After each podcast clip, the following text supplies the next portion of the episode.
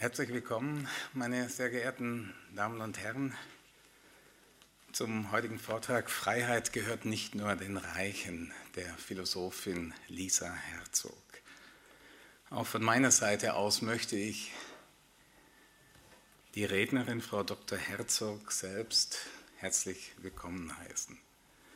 Es ist eine Freude, dass Sie sich bereit erklärten, auch hier in Stuttgart ihre Thesen zu einem renovierten Verständnis des Liberalismus zu erläutern.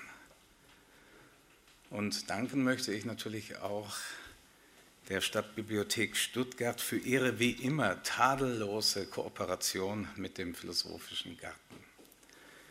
Meine sehr geehrten Damen und Herren, es liegt sicherlich nicht allein am, um Heinrich Heine zu, zitieren, trüben Monat November dass die aktuelle globale politische, wirtschaftliche, ökologische Lage den zeitgenössischen Beobachter nicht gerade heiter zu stimmen vermag. Um nur drei thematische Stichworte Worte zu nennen, die für die Trübheit verantwortlich zeichnen, möchte ich erstens auf dem politischen Feld auf die Kriege und Bürgerkriege verweisen, mitsamt ihren kollateralen Folgen wie dem Zusammenbrechen ganzer Staaten und wie den Völkerwanderungen welthistorischen Ausmaßes. Darüber hinaus möchte ich als zweites Stichwort auf die Finanzmarkt- und Wirtschaftskrisen verweisen, mitsamt den Massenarbeitslosigkeiten und Lebensperspektivlosigkeiten, die damit einhergehen. Und drittens rücken dem Beobachter nach wie vor die virulenten Fragen nach der Umweltverschmutzung und dem Klimawandel auf die Pelle. Diese drei äh, Problemfelder, Stichworte, sollen lediglich daran erinnern, mit welchen aktuellen Herausforderungen für Gesellschaft und Politik wir heute zu tun haben. Im Zuge dieser Herausforderungen stellt sich regelmäßig auch die Frage nach der sinnvollsten Staats- und Wirtschaftsform, mit deren Hilfe diese Probleme am ehesten zu lösen möglich sein könnten. Unsere heutige Gastrednerin hat genau zu dieser Frage, welches System am besten geeignet sei, mit den Herausforderungen fertig zu werden, eine prägnante Skizze einer möglichen Antwort vorgelegt, beziehungsweise einen ernsthaften Debattenvorschlag gemacht, nämlich ein Plädoyer formuliert für einen zeitgemäßen Liberalismus, beziehungsweise für einen komplexen, also vielschichtigen Liberalismus. Einen Liberalismus, der den Menschen nicht allein als ein wirtschaftendes, eindimensionales Tier interpretiert, sondern auch als ein sinnsuchendes und sinnbedürftiges soziales Lebewesen. Was es mit diesem Plädoyer bzw. mit diesem komplexen Liberalismus auf sich hat, wird sie sogleich erläutern. Lisa Herzog forscht als wissenschaftliche Mitarbeiterin am Institut für Sozialforschung an der Johann Wolfgang Goethe Universität zu Frankfurt am Main. Jenem prominenten Institut, das sich seit seiner Gründung im Jahr 1923 als einen Ort kritischer Gesellschaftstheorie versteht und das nicht zuletzt durch die Direktion des aus Zuffenhausen stammenden schwäbischen Philosophen Max Horkheimer Weltberühmtheit erlangte und für die, für die Institution, für welche Namen wie Theodor Adorno, Jürgen Habermas, Karl Otto Apel und nicht zuletzt auch Alfred Schmidt stehen. Manche unter Ihnen werden sich sicherlich erinnern, Alfred Schmidt selbst, 2012 verstorben, war vor zehn Jahren in der Stadtbibliothek noch im Wilhelmspalais in der Reihe Philosophie im Palais zu Gast und gab einen voluminösen Vortrag über Max Horkheimer und die kritische Gesellschaftstheorie zum Besten. Frau Herzogs Forschungsschwerpunkte sind Philosophie des Marktes, politische Philosophie und deren Geschichte, Ideengeschichte der Ökonomie, philosophische Grundlagen der Ökonomie, Theorien der Gerechtigkeit und Wirtschaftsethik. In ihrem laufenden Forschungsprojekt befasst sich Frau Herzog mit moralischen Akteuren auf dem Finanzmarkt. Hierbei fragt sie nach den Bedingungen der Entstehung moralischer Normen im Wirtschaftssektor und auch nach der Aufrechterhaltung und Verbreitung dieser moralischen Normen. Was ihren akademischen Werdegang angeht, so absolvierte Frau Herzog 1983 in Nürnberg geboren, ein Studium der Philosophie, Volkswirtschaftslehre, Politologie und neueren Geschichte in München und in Oxford. 2007 erwarb sie ein Diplom in Volkswirtschaftslehre, 2008 den Master of Studies in Philosophie. Und von 2008 bis 2011 folgte die Promotion als Rhodes Scholar an der Universität Oxford zum Thema Inventing the Market, Smith, Hegel and Political Theory, also zu Deutsch etwa den Markt erfinden, Adam Smith, der Stuttgarter Hegel und die politische Theorie. Im Anschluss an unterschiedliche Stellen als wissenschaftliche Mitarbeiterin forscht sie also seit April 2013 als Postdoc am erwähnten Institut für Sozialforschung sowie am sogenannten Exzellenz Cluster Normative Ordnungen der Goethe-Universität Frankfurt. Im Wintersemester 2014-15 arbeitete sie zudem am Center for Ethics in Society an der US-amerikanischen Stanford University. Und 2016-17 wird sie als Fellow am renommierten Wissenschaftskolleg zu Berlin über die Frage nach moralischer Arbeit forschen. Was ihre Veröffentlichungen betrifft, so hat sie etwa im Jahr 2013 gemeinsam mit ihrem Institutskollegen Axel Honneth einen Band über den Wert des Marktes herausgegeben, einem philosophisch-ökonomischen Diskurs vom 18. Jahrhundert bis in die Gegenwart. Auch beschäftigte sie sich in Aufsätzen mit der europäischen Rezeption des Philosophen Hegel, mit Adam Smiths Begriff der Gerechtigkeit, mit der Frage, was Märkte eigentlich seien und mit der Frage, wer sind wir, wenn wir arbeiten. Mit ihrem philosophisch-publizistischen Buch Freiheit gehört nicht nur den Reichen, Plädoyer für einen zeitgemäßen Liberalismus, welches auch die Grundlage des heutigen Vortrags bildet, hat sie sich im Jahr 2013 13 nicht nur einen glänzenden Namen als kritische Intellektuelle in der Debattenkultur der Bundesrepublik gemacht, sondern auch Denkanstöße zu einer tiefgreifenden Reform der Wirtschafts- und Lebenskultur der Gegenwart gegeben. Diese zugegeben wenigen Anmerkungen mögen genügen, Ihnen, meine Damen und Herren, eine Andeutung der akademischen Physiognomie der heutigen Referentin zu geben. Ich wünsche Ihnen im Folgenden einen erkenntnisreichen Vortrag. Herzlichen Dank.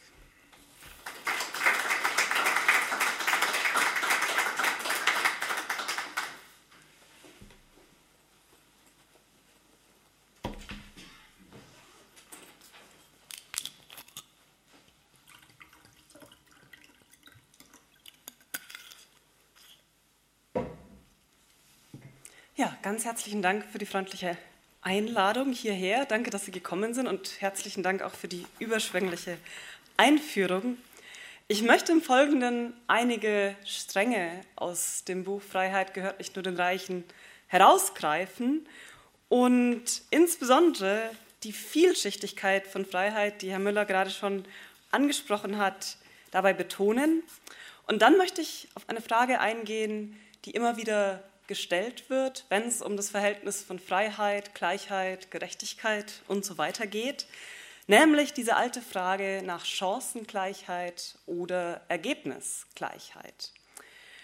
Und ich werde dabei einige Ausflüge in die Ideengeschichte des politischen Denkens unternehmen, aber dann auch einige Dinge zu gegenwärtigen Fragen diskutieren und einiges davon ist schon im Buch. Bei manchen Dingen werde ich vielleicht etwas darüber hinausgehen, nicht gerade im Sinne der ganz aktuellen Tagespolitik, aber doch im Sinne oder im Lichte dessen, was seitdem auch an Veröffentlichungen und Erkenntnissen zu wirtschaftlichen Entwicklungen neu erschienen ist. Beginnen möchte ich, wie gesagt, mit der Frage danach, was wir eigentlich mit Freiheit meinen und was in der Geschichte des politischen Denkens in verschiedenen Epochen mit Freiheit gemeint wurde. Ich beginne in der frühen Neuzeit in einer Phase, als das vorherrschende Gesellschaftsmodell der Feudalismus war. Feudalismus in dem Sinne, dass eine kleine Elite die wirtschaftliche, politische, rechtliche, kulturelle Macht, sozusagen Macht in allen Lebensbereichen auf sich konzentriert hat. Und gegen diese Form der Gesellschaftsstruktur, die ganz hierarchisch aufgebaut war, haben Denker der frühen Neuzeit die Idee entwickelt, dass das einzelne Individuum, damals das männliche Individuum, aber im Prinzip jedes Individuum, Freiheitsrechte haben sollte, in die weder die staatlichen noch die kirchlichen oder religiösen Autoritäten eingreifen dürfen. Sie kennen vielleicht den Namen von John Locke, einem der großen Freiheitsdenker der frühen Neuzeit, der ganz stark diese Abwehr staatlicher Eingriffe und die Wichtigkeit von Rechten, die die Einzelnen gegen solche Eingriffe absichern, betont hat. Und diese Form von Freiheit, die darin besteht, dass man einen Freiraum hat, in den, in den keiner eingreifen kann, ging in die Geschichte des politischen Denkens ein unter dem etwas irreführenden Begriff der negativen Freiheit. Nicht, weil sie negativ wäre, sondern weil sie etwas ablehnt. Sie lehnt Eingriffe ab, sie lehnt Hindernisse ab, sie will diesen Freiraum für die Individuen aufspannen. Das hat damals sehr stark mit Eigentumsrechten zu tun gehabt, weil die Freiheit mit dem eigenen Eigentum das tun und lassen zu können, was man selber wollte, gegen die Eingriffe des Feudalherrns eine ganz wichtige Rolle dafür gespielt hat, dass sich einzelne Familien selber einen gewissen Lebensstandard erarbeiten konnten, dass die Wirtschaft angefangen hat, sich zu entwickeln. Aber konzeptionell gesehen ist diese negative Freiheit überhaupt nicht auf Eigentumsrechte zu begrenzen. Man kann auch denken an Dinge wie Schutz der Privatheit, Schutz der eigenen Daten, all die Dinge, wo es konzeptionell darum geht, dass die Einzelnen ihren Raum der Freiheit für sich haben sollten und man staatliche oder anderweitige Eingriffe abwehren möchte.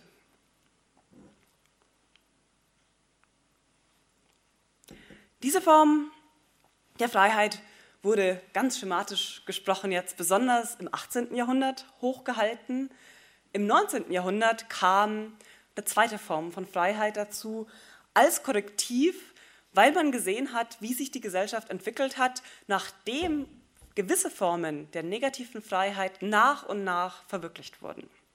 Sie können sich vorstellen, im 18. Jahrhundert gab es noch die feudalen Verhältnisse und dann nach und nach die ersten Ansätze dessen, was dann bei vielen Denkern die Commercial Society hieß, also die Handelsgesellschaft, in der die Einzelnen angefangen haben, Handel zu treiben, in der es mehr Freiheiten für Handwerk gab, neue Gründungen und in der sich nach und nach das entwickelt hat, was man als eine moderne Marktwirtschaft bezeichnen würde.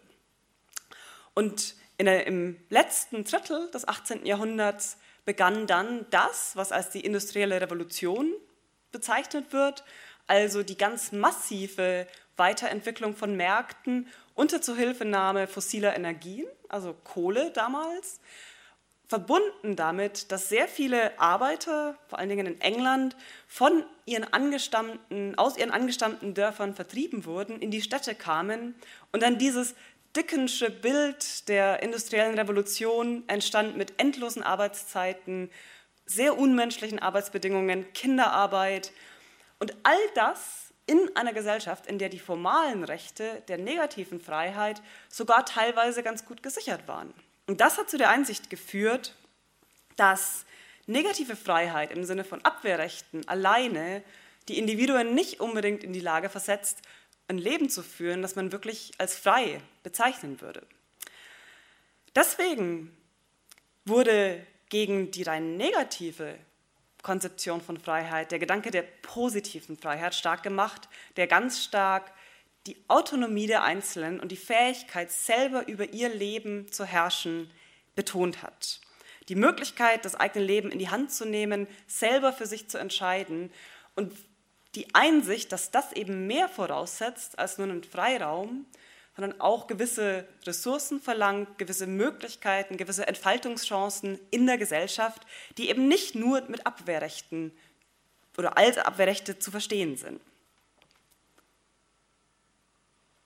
Hier hat, um hier die lokale Komponente reinzubringen, Hegel eine wichtige Rolle gespielt und dann auch gerade im englischen Sprachraum eine Schule, die heutzutage weitgehend vergessen ist, die aber damals sehr einflussreich war, der britischen Hegelianer, die diese sozialen Rechte, die Autonomie der Einzelnen sehr stark betont haben.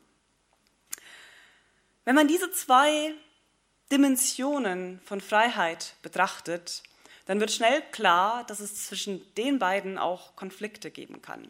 Denn die negative Freiheit der einen kann die positive Freiheit der anderen sehr stark einschränken. Wenn Eigentumsrechte in der Gesellschaft sehr stark verteilt sind, kann das zu Ergebnissen führen, wo eben manche nur sehr wenig Entfaltungschancen haben, sehr wenig Möglichkeiten dazu, ein autonomes Leben zu führen. Deswegen denke ich, dass es kein Zufall ist, dass in den letzten ungefähr drei Jahrzehnten eine dritte Dimension von Freiheit aus der Ideengeschichte wiederentdeckt wurde, die aber eigentlich nichts Neues ist, sondern bis in die Antike zurückgeht. Und das ist die republikanische Dimension. Hier geht es besonders darum zu betonen, dass die Einzelnen als Bürger eines freiheitlichen Staates, Bürgerinnen und Bürger, selber an der Gesetzgebung beteiligt sind, dass sie nicht unter der willkürlichen Herrschaft irgendwelcher einzelnen Herrscher stehen, sondern dass die Einzelnen selber mitgestalten können und selber Rechte als Bürgerinnen und Bürger haben, die sie absichern gegen willkürliche Eingriffe.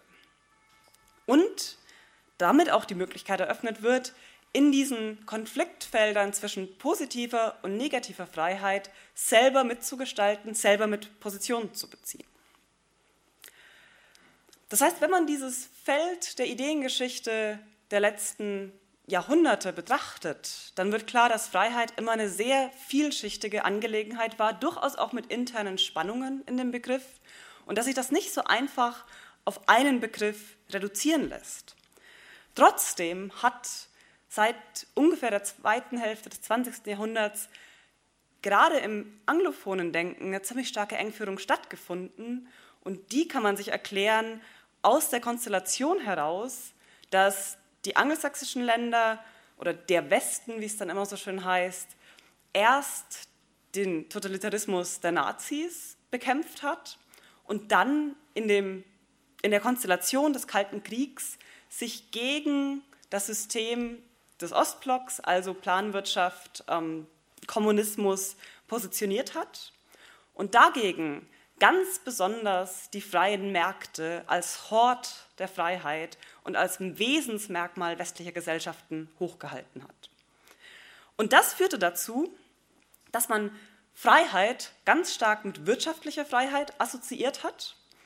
Und bei manchen dieser Denker, zum Beispiel Friedrich August von Hayek, herrschte die Vorstellung, wenn man anfängt, auch nur ein kleines bisschen die wirtschaftlichen Freiheiten der Einzelnen zu beschränken, dann befindet man sich sofort auf so einer schiefen Ebene hin zum Totalitarismus, in dem jede Freiheit unmöglich wird. Das mag aus der Zeit teilweise verständlich gewesen sein, Aber es hat in der öffentlichen Wahrnehmung dazu geführt, dass dann Liberalismus ganz stark als Wirtschaftsliberalismus gedacht wurde, der dann über verschiedene Umwege den Begriff Neoliberalismus bekam, der ursprünglich was ganz anderes bedeutet hatte. Aber Neoliberalismus wurde dann das Kampfwort von den einen positiv und von den anderen negativ besetzt dafür, dass man in möglichst vielen Bereichen der Gesellschaft wirtschaftliche Freiheit hochhalten sollte, Eigentumsrechte sichern sollte und alle anderen Dimensionen von Freiheit, alle anderen sozialen Organisationsprinzipien irgendwie per se gegen Freiheit gerichtet sein müssen. Was dabei übersehen wurde, ist, dass Freiheit nicht nur dadurch bedroht sein kann, dass Regierungen ins Wirtschaftsleben eingreifen, sondern auch durch alle möglichen anderen Konstellationen, die auch im Bereich der Wirtschaft selber stattfinden können. Denn auch da ist es ja so, dass die Freiheit der einen und die Freiheit der anderen nicht immer konfliktfrei nebeneinander bestehen können. Was dazu beigetragen hat, diese anderen Bedrohungen von Freiheit zu übersehen, war auch, dass unter den Denkern des Neoliberalismus und insbesondere der, der sogenannten Chicago School, also Chicagoer Ökonomen, die diese Ideen sehr in die Öffentlichkeit getragen haben, dass die ein unglaublich idealisiertes Bild von Märkten hatten.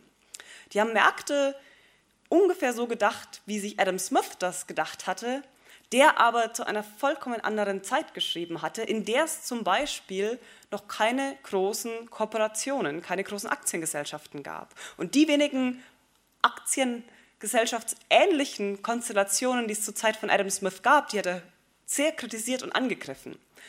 Ansonsten hat er sich den Markt so vorgestellt, dass im Grunde einzelne Verbraucher, einzelne kleine Handwerker, Leute in kleinen Fabriken nebeneinander her existieren, dass alles sozial sehr stark eingebettet ist, die Einzelnen sich immer irgendwie an Ehre und Anstand halten und deswegen Märkte sehr viele Probleme nicht haben, die sie haben, wenn man sie so denkt, wie sie im 20. Jahrhundert und auch heute noch aussehen, mit ganz anderen Konstellationen, mit sehr anonymen Märkten, mit sehr großen international tätigen Firmen, mit einfach vollkommen anderen soziologischen Unterfütterungen, als das im 18. Jahrhundert der Fall war. Aber über die Modelle, die in der Ökonomie das Denken beherrscht haben und teilweise immer noch beherrschen, wurde diese rosige Vision des freien Marktes vom 18. Jahrhundert in die Gegenwart getragen. Und damit wurden Märkte so stark idealisiert, dass alle Formen von Freiheitsbedrohung, die in Märkten stattfinden können, quasi ausgeblendet wurden und immer Freiheit und freie Märkte eins zu eins zusammengedacht wurden. Ein Beispiel dafür ist, dass man gerade im amerikanischen Kontext Arbeitsmärkte genauso gedacht hat wie Produktmärkte oder Finanzmärkte. Das heißt, man hat die Unterschiede zwischen verschiedenen Arten von Gütern, verschiedenen Arten von Märkten wenig betont und man hat alle Märkte so konzeptionalisiert, dass man davon ausging, die Anbieter und Nachfrager können frei wählen, können frei aus, können Verträge abschließen, können aus Verträgen wieder austreten und die Tatsache, dass zum Beispiel ein Arbeitsvertrag für Leute weitaus mehr bedeuten kann als nur ein Vertrag, bei dem ich beim Supermarkt Äpfeln oder Birnen kaufe, das wurde weitgehend ausgeblendet. Und Menschen wurden ganz nach dem Modell der rationalen Nutzenmaximierung gedacht. Sprich, jeder will sein Einkommen erhöhen, die Arbeitszeit minimieren und alle qualitativen Unterschiede wurden sehr stark zurückgedrängt, weil man relativ einfache mathematische Modelle bauen wollte, um das entsprechend nach den Modellen der Naturwissenschaft zu betreiben. Und teilweise wurde das kritisiert, dass es so eine Art Physik, Physiker-Neid, Physics-Envy gab. Man wollte so wissenschaftlich sein wie die Naturwissenschaften, also musste man mathematisieren, also musste man entsprechend vereinfachen. Und vereinfachen und mathematisieren ist natürlich nicht per se verkehrt, solange man sich dessen bewusst bleibt, was man hier genau tut und was auch die Grenzen der Modelle sind. Aber viele dieser Modelle haben eine unglaubliche rhetorische Wirkung, weil sie einfach so schön glatt mathematisch darstellbar sind, dass sich sehr leicht verdrängen lässt, was die Modelle alles nicht abbilden. Seit der Finanzkrise von 2008 ist dieser Glaube an freie Märkte wieder etwas im Schwinden, zumindest was das Finanzsystem angeht. Eines der Probleme im Finanzsystem war sicher auch, dass dort eine Grundbedingung von Märkten verletzt war, nämlich dass Leute für das, was sie tun, selber auch haftbar sind, weil ja sehr stark mit dem Geld anderer Leute spekuliert wurde und weil man davon ausging, wenn eine Bank pleite geht, wird sie letztlich gerettet werden, weil sie für das Gesamtsystem so wichtig ist. Und wenn diese persönliche Haftung wegfällt, dann fällt ein ganz entscheidendes Element dessen, was Märkte den Modellen nach eigentlich sein sollen, weg weil diese Haftung die Einzelnen natürlich auch zwingt, Verantwortung zu übernehmen für das, was sie tun, weil sie sonst selber entsprechend Nachteile erleiden könnten. Und wenn das nicht mehr gegeben ist, dann gibt es tendenziell Probleme. Und das heißt, inzwischen hat man erkannt, die freien Märkte an sich sind nicht immer das allein das, das alleinige Mittel, um Freiheit zu erreichen. Und man hat sich auch wieder stärker daran erinnert, dass sogar bei Adam Smith und erst recht bei späteren Denkern immer eigentlich die Annahme war, dass Märkte politisch gestaltet und politisch eingebettet sein müssen. Und das ist in der heutigen Welt natürlich ein Grundproblem. Wir haben globalisierte Märkte, die im Grunde erschlossen wurden unter der Annahme, dass die Märkte schon selber irgendwie ein Gleichgewicht finden werden. Inzwischen hat man festgestellt, hups, so einfach ist das nicht immer, aber wir haben trotzdem sehr stark die Regulierungsebene auf Ebene der Nationalstaaten oder auf der Ebene der EU vielleicht noch und eine globalisierte Wirtschaft, die sehr gezielt diese unterschiedlichen Regulierungsrahmen gegeneinander ausspielen kann. Und das ist in der derzeitigen Situation sicher eines der Grundprobleme, wenn man danach fragt, wie Märkte, wie Marktwirtschaften so gestaltet werden können, dass sie wirklich dem Wohl aller dienen, dass sie Gesellschaften als Ganzen dienen. In Deutschland kommen die Probleme, habe ich auf den Eindruck, noch nicht so wirklich an. Wir leben noch so ein bisschen auf einer Insel der Seligen. Wenn man das vergleicht mit dem, was im Moment in anderen Ländern passiert, wo Jugendarbeitslosigkeit unglaublich angestiegen ist, wo aber auch zum Beispiel in den USA die Lebenserwartung weißer Männer gesunken ist in den letzten Jahren. Das war eine Studie, die vor einiger Zeit erschienen ist. Und wenn man auch an sowas denkt wie die Studien von Thomas Piketty, dem französischen Ökonom, der ja jetzt sehr bekannt geworden ist, dass die Ungleichheit in vielen Ländern massiv zunimmt.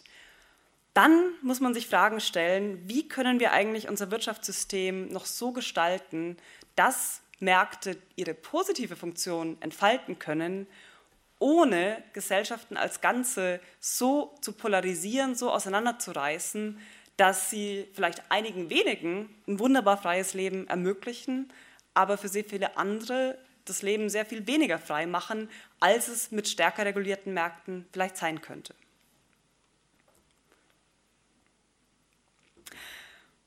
Eine Reaktion auf solche Überlegungen ist oft, dass gesagt wird, naja, das ist ja alles schön und gut, Hauptsache, wir kriegen Chancengleichheit hin, dann wird sich der Rest schon von selber finden. Und wie gerecht die Verteilung insgesamt ist, das kann uns eigentlich egal sein, solange es gelingt, dass alle Kinder und Jugendlichen ungefähr gleiche Chancen haben und dass niemand unter ein bestimmtes Niveau das eben für ein menschenwürdiges Leben nötig ist, fällt. Das heißt, die Vorstellung ist, man muss unten nachhelfen, alle auf ein gewisses Niveau heben, aber was oben in der Verteilung passiert, das ist nicht so besonders dringlich und das ist nicht so besonders gefährlich. Warum konzentrieren wir uns nicht erstmal auf diese unteren Schwellen? Und solche Überlegungen wirken erstmal sehr plausibel, aber ich denke, es gibt mindestens zwei Argumente, wieso man vorsichtig mit ihnen sein muss. Das eine ist, dass es um einiges anspruchsvoller ist, diese Schwellen wirklich zu erreichen, wenn man das ernst nimmt, was da oft vorgetragen wird. Und das andere ist, dass das, was am oberen Ende der Verteilung passiert, möglicherweise gefährliche, selbstverstärkende Tendenzen entwickeln kann, die dann dazu führen, dass es sich immer schwerer eindämmen lässt, wie sehr die Schere auseinandergeht. Der erste Punkt, Chancengleichheit verlangt mehr, als wir möglicherweise darunter verstehen.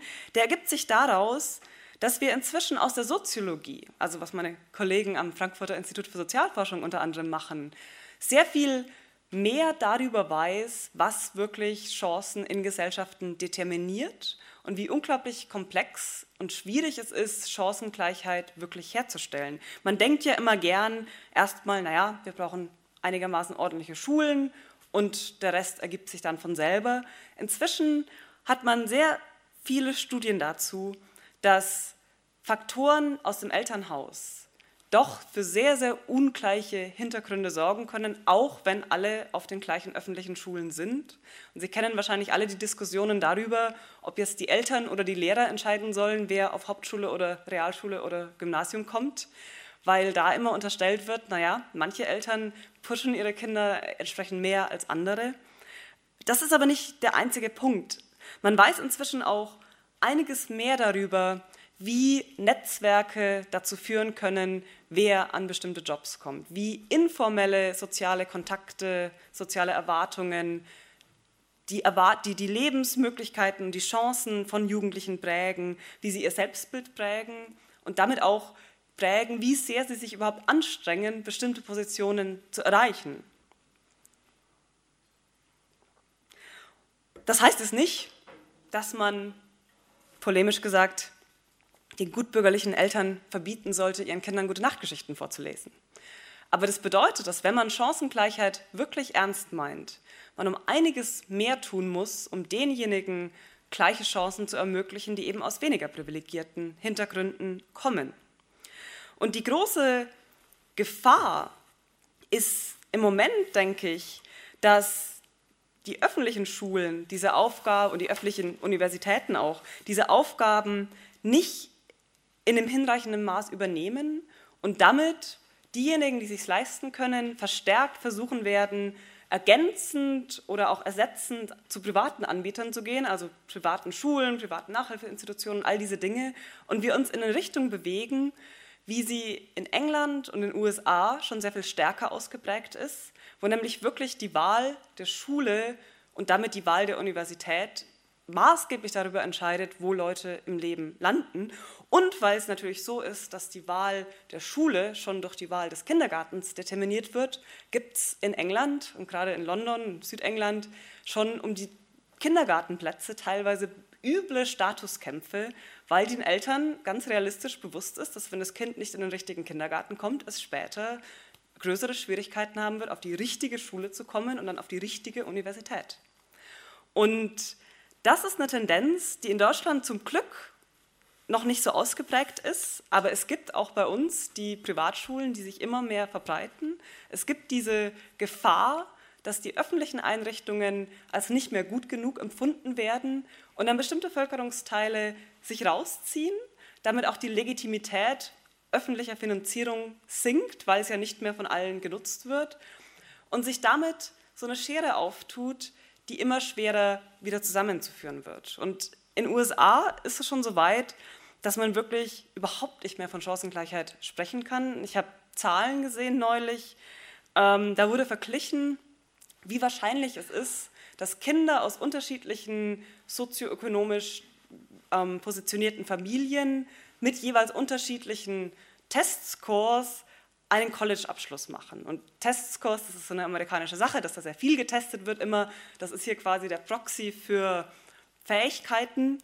Und es ist so, dass wenn man die untersten 25 Prozent an sozioökonomischen Status betrachtet, man sich dann anschaut, die Kinder mit, dem, mit den höchsten Testscores, von denen machen 29 Prozent einen College-Abschluss. Diejenigen, die mittlere oder niedrige Testscores haben, noch sehr viel weniger. Wenn man die obersten 25 Prozent an sozioökonomischen Status nimmt, da machen die Kinder mit den obersten Testscores zu 74 Prozent einen College-Abschluss und die Kinder mit den niedrigsten Testscores immer noch zu 30 Prozent. Das heißt immer noch höher als die Kinder mit den, mit den höchsten Testscores aus den unteren sozioökonomischen Schichten. Und das ist natürlich eine Situation, in der von Chancengleichheit überhaupt keine Rede mehr sein kann. Wie gesagt, wir sind in Deutschland da zum Glück weit weg davon, aber die Tendenzen gehen in etwas in diese Richtung und ich denke, es ist sehr wichtig, dass öffentliche Schulen und öffentliche Universitäten das bleiben, was sie in der Vergangenheit einigermaßen waren, denke ich, nämlich Orte, wo auch einfach Familien mit sehr unterschiedlichen Hintergründen zusammenkommen, sich treffen und dann die Netzwerke nicht die es gibt nicht nur kleinen Schichten dienen, sondern geöffnet sind für alle, die dort an diesen Schulen sind. Man könnte jetzt noch viel sagen zu anderen Faktoren, die für Chancengleichheit eine Rolle spielen. Sei es Erbschaftssteuer, sei es die Frage, wie Städte und Stadtviertel eigentlich strukturiert sind und wie sehr da so eine Sortierung nach Einkommen und damit auch nach unterschiedlichen Chancen stattfindet. Aber ich möchte das hier erstmal stehen lassen, denn das Schema ist eigentlich immer das gleiche, wie ich es jetzt am Beispiel der Schulen ausgeführt habe. Wenn wir Chancengleichheit wirklich ernst nehmen, müssen wir uns sehr viel fundamentalere Fragen stellen, als es diejenigen oft meinen, die sich auf Chancengleichheit beziehen. Denn sie beziehen sich ja oft auf Chancengleichheit, um damit zu sagen, naja, wir, wir wollen nicht zu viele Eingriffe, wir wollen das beschränken auf die Chancengleichheit.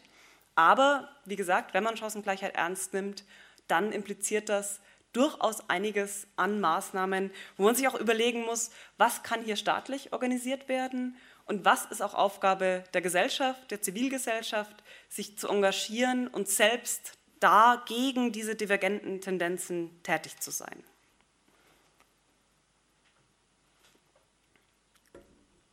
Das zweite Argument, das dagegen spricht, sich ganz auf Chancengleichheit, wie das manche ähm, Kritiker gerne tun würden, zu beschränken, das ist, dass wenn man sich vorstellt, dass eine Gesellschaft sich in Bezug auf die wirtschaftlichen Verhältnisse immer weiter auseinanderentwickelt, sich Fragen danach stellen, ob selbstverstärkende Prozesse eintreten können, die, die dann diese divergierenden Tendenzen immer weiter verstärken. Und es gibt da verschiedene Kanäle, wie das passieren kann, die immer nach dem Muster ablaufen, dass wirtschaftliche Vorteile, also ein hohes Einkommen, ein hohes Vermögen, übersetzt werden kann in Vorteile in anderen Lebensbereichen. Und diese anderen Vorteile können dann wiederum dazu führen, dass diese entsprechenden Gruppen ihr Einkommen vermehren können. Konkreter, wenn man den rechtlichen Bereich betrachtet, dann ist es in einem Rechtsstaat erstmal offiziell so, dass vor dem Recht jeder Mann und jede Frau gleich ist und es keinen Einfluss haben sollte, wie viel Vermögen oder Einkommen man hat, darauf, wie man vor Gericht behandelt wird. Aber realistischerweise gibt es doch so manche Möglichkeiten, sich durch gute Anwälte oder durch ähm, ja, rechtliche Lösungen, die dann gar nicht erst zum Urteil führen, sondern wo man vorher so eine Arbitration hat, wo man die Möglichkeit hat, mit Geld auch im Rechtssystem gewisse Einflüsse geltend zu machen. Wieder ist es so, dass es in Deutschland noch kein so großes Problem ist, aber die Tendenzen, die man in anderen Ländern mit mehr Ungleichheit sieht, sind teilweise wirklich erschreckend. In den USA ist es ganz besonders das Problem, dass sehr oft gar nicht erst gewartet wird, bis man zu einem Urteil kommt, sondern sehr oft vorher irgendwelche Agreements gefunden werden, die dann die Anwälte miteinander aushandeln, wenn zwei Parteien einen Konflikt untereinander haben, was dann oft dazu führt, dass diejenigen, die die schlechteren Anwälte, die billigeren Anwälte haben oder am Ende gar staatlich zugewiesene Pflichtverteidiger, dass die oft sehr viel schlechter dastehen als diejenigen, die mehr Mittel dafür verwenden können, diese Kämpfe zu führen. Und das schafft natürlich massive Asymmetrien und nicht nur zwischen verschiedenen Individuen, sondern auch zwischen Individuen und Institutionen. Wenn man sich denkt, was es bedeutet, als Individuum den Arbeitgeber zu verklagen, wo man davon ausgehen kann, dass es immer wieder Situationen geben wird, wo die Konflikte einfach so groß sind, dass das vor Gericht gehen muss, dann stellt sich die Frage, kann man sich als einzelner Arbeitnehmer eigentlich erlauben, den Arbeitgeber auch zu verklagen. Und was passiert dann? Und wie übermächtig ist möglicherweise die Firma im rechtlichen Bereich? Und da sind die Tendenzen in den Ländern, die sozusagen die kapitalistischsten aller Länder sind, im Moment sehr erschreckend. Und man kann nur hoffen, dass das sich im deutschen Rechtssystem so nicht durchsetzen wird. Das ist einer dieser Kanäle, wie wirtschaftliche Ungleichheit in andere Formen der Ungleichheit übersetzt werden kann und das eben dann dazu führen kann, dass die wirtschaftliche Ungleichheit gleich bleibt oder noch verstärkt wird. Denn man kann sich ja sehr gut vorstellen, dass Arbeitnehmer, die es nie und nimmer wagen würden, ihren Arbeitgeber zu verklagen, auch nicht so gut in der Lage sind, bestimmte andere Vorteile für sich auszuhandeln. Könnt ihr jetzt noch viel über Gewerkschaften und Arbeitnehmervertretung sagen. Aber wenn das Gerichtssystem, wenn das schon einen Bias hin zu denjenigen hat, die wirtschaftlich besser gestellt sind, das führt natürlich massive Ungerechtigkeiten ein, die dann zu selbstverstärkenden Effekten führen können. Ein zweiter Kanal, der zu solchen Effekten führen kann, den man auch wieder an den USA am allerdeutlichsten sehen kann, aber von dem ich glaube, dass er auch in Deutschland und gerade auch in Europa, in Brüssel, ein großes Problem ist, das ist der Kanal des Geldes in die Politik, sei es in Form von Lobbyismus, sei es in Form von Parteispenden. Ähm, es gab ja in den USA vor, ich glaube, etwa zwei Jahren ein Gerichtsurteil, Citizens United, das es Firmen und Privatleuten erlaubt, in unbegrenzter Höhe an politische Kandidaten zu spenden über so ein rechtliches Konstrukt, ähm, aber im Prinzip unbegrenzt. Und im Moment ist die ganz große Frage, wie sich das auf den derzeitigen schon laufenden Präsidentenwahlkampf auswirken wird. Aber die Rolle von Geld in der amerikanischen Politik ist ganz massiv und man fragt sich wirklich, wie viele der Gesetzgebungsinitiativen, wie stark dadurch beeinflusst sind, dass es diese Abhängigkeit vieler Politiker von bestimmten Spendern gibt. Und wenn man sich fragt, ich mich im Rahmen dieses Frankfurter Projekts, das Herr Müller erwähnt hat, immer wieder frage, wieso passiert eigentlich nicht mehr, um im Finanzsektor stärker zu regulieren, wo eigentlich die Antworten relativ klar sind, was man tun müsste. Es gibt sehr viele konkrete Vorschläge, wie man Dinge verbessern könnte dort aber umgesetzt werden sie nicht. Und wenn man, dann wird man schon langsam misstrauisch. Was verhindert eigentlich, dass solche Reformen, wo auch Ökonomen sagen, das wäre durchaus sinnvoll, da liegt Marktversagen vor, also nicht nur die, quasi die linken Philosophen, sondern durchaus auch rechtere Ökonomen einer Meinung sind, es passiert nicht und man fragt sich, woran liegt das? Was eine gewisse Ironie des Ganzen ist, das ist, dass Adam Smith der immer als der große Vordenker des freien Marktes gilt, im Grunde genau gegen so eine Konstellation angeschrieben hat. Ich sagte schon, dass die historische Konstellation pardon, im 18. Jahrhundert die war, dass es eben diese feudale Klasse gab, die sehr viele Rechte und Privilegien auf sich vereinigen konnte. Und Smith dachte, dass freie Märkte, die jedem Einzelnen die Chance geben, sich wirtschaftlich zu betätigen, das beste Entmachtungsinstrument, wie es dann später bei den Ordoliberalen hieß, gegen diese Form von Macht sei. Dass also freie Märkte eine egalisierende Wirkung haben, die dazu führt, dass die Masse der werktätigen Bevölkerung sozusagen von unten ihren Wohlstand erhöhen kann. Und wenn freie Märkte und echte Konkurrenz herrscht, dann dachte er, dass das auch die Privilegien und die herausgehobene wirtschaftliche Position derjenigen, die so an der Spitze dieser feudalen Systeme standen, nach und nach untergraben würde, weil einfach die Konkurrenz einsetzen würde und sie dann ihren Vorsprung verlieren würden.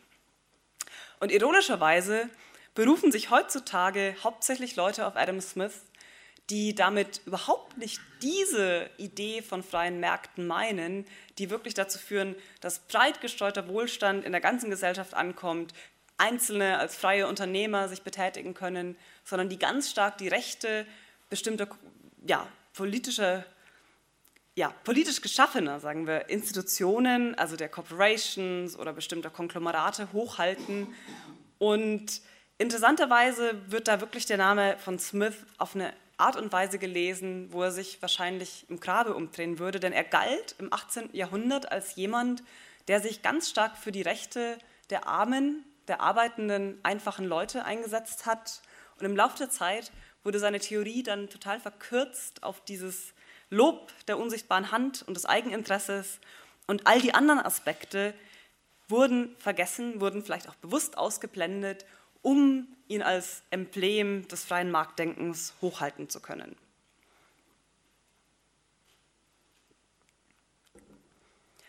Jetzt ist natürlich die Frage, wenn Ungleichheit, wirtschaftliche Ungleichheit so viele Probleme schafft, was können wir tun, um entgegenzuwirken? Piketty, der französische Ökonom, den ich erwähnt habe, schlägt eine globale Steuer auf Vermögen vor. Das wäre natürlich wunderbar, wenn man das einführen könnte, aber es sieht nicht danach aus, als ob wir da so schnell hinkämen.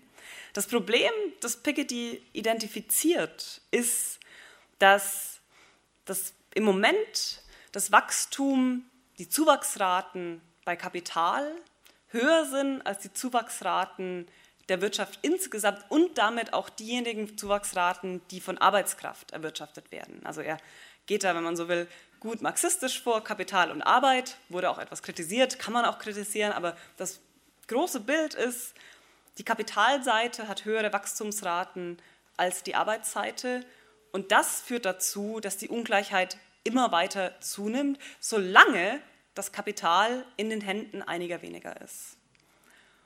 Und deswegen ist eine der interessantesten Stoßrichtungen, in die jetzt die Leute nach Piketty und mit Piketty angefangen haben, weiterzudenken, wie man gegen Ungleichheit wirken könnte, zu fragen, könnten wir denn Märkte so gestalten, dass Eigentum an Kapital nicht so sehr in einigen wenigen Händen konzentriert ist, sondern breiter gestreut wird?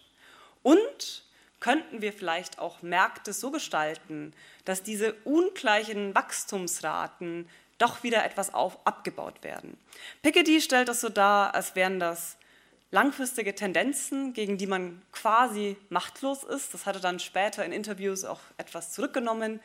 Die Frage ist, welche politischen Hebel kann man hier ansetzen, um diese divergenten Tendenzen zu verringern? Und ich denke, Piketty und viele andere haben immer diese Tendenz, hauptsächlich auf Steuern zu schauen. Aber Steuern setzen dann an, wenn die wirtschaftlichen Prozesse schon stattgefunden haben. Das ist immer eine nachträgliche Verteilung, also Redistribution, wie es im Englischen dann heißt. Und was dabei weniger beachtet wird, das ist, wie weit man diese wirtschaftlichen Prozesse selbst gestalten könnte. Und einige englische Denker haben es dann mit dem Begriff Pre-Distribution, also sozusagen Vorverteilung, benannt, dass man versucht, nicht erst die Maschine laufen zu lassen, dann umzuverteilen, sondern sich schon anzuschauen, wie läuft denn die Maschine, was passiert da, welche Verteilungseffekte hat das denn eigentlich. Und dann kommt man zu ganz anderen Bereichen, die für Gerechtigkeitstheorien erstmal vielleicht sehr technisch und sehr ähm, alltäglich und sehr wenig ähm, hochtrabend oder utopisch wirken, die aber durchaus ganz praktische Auswirkungen haben können. Dann kommt man zu Fragen wie Kartellgesetzgebung, Zugang zu bestimmten Branchen, Marktstrukturierung durch Normen, alle möglichen Dinge, wo sehr viel im Hintergrund ohne öffentliche Debatte entschieden wird.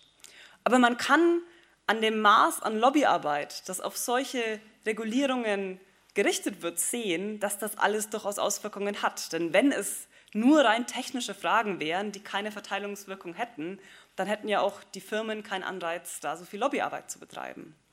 Im Moment gibt es ja sehr viele Diskussionen über TTIP, dieses Handelsabkommen mit den USA, was in der Öffentlichkeit kaum bekannt ist. Das ist das einer der Hauptpunkte, die immer kritisiert werden, nämlich diese Investment-Schutzklauseln, ähm, die dazu führen, dass Firmen Regierungen verklagen können, dass ein Großteil dieser Klauseln schon 1999 zwischen ganz vielen Ländern jeweils bilateral abgeschlossen wurde und das damals und weitgehend unter dem Radar der Öffentlichkeit stattfand, aber man damit in den Märkten an einer Stelle eine massive Verzerrung zugunsten global agierender Firmen eingeführt hat, weil man ihnen dieses Klagerecht gibt, das andere Akteure, geschweige denn Einzelpersonen im Markt, überhaupt nicht so leicht haben. Und das heißt, wir müssen uns viel stärker mit Fragen danach beschäftigen, wie auf dieser scheinbar technischen, scheinbar nur für Fachleute interessanten Ebene Märkte strukturiert und reguliert werden, weil da schon sehr viel von dem, was später an Verteilung resultiert, entschieden wird. Im Moment gibt es einige Szenarien, die prophezeien, dass wir eine neue Welle an ganz massiven Umbrüchen in der Wirtschaftswelt haben werden. Und zwar deswegen, weil mit neuen Technologien, neuen Vernetzungen, neuen ähm, 3D-Druckern und allen möglichen anderen eine neue Welle, eine neue Stufe der Automatisierung erreicht werden wird, die das, was wir als Produktion so im landläufigen Sinne kennen, nochmal massiv umkrempeln wird.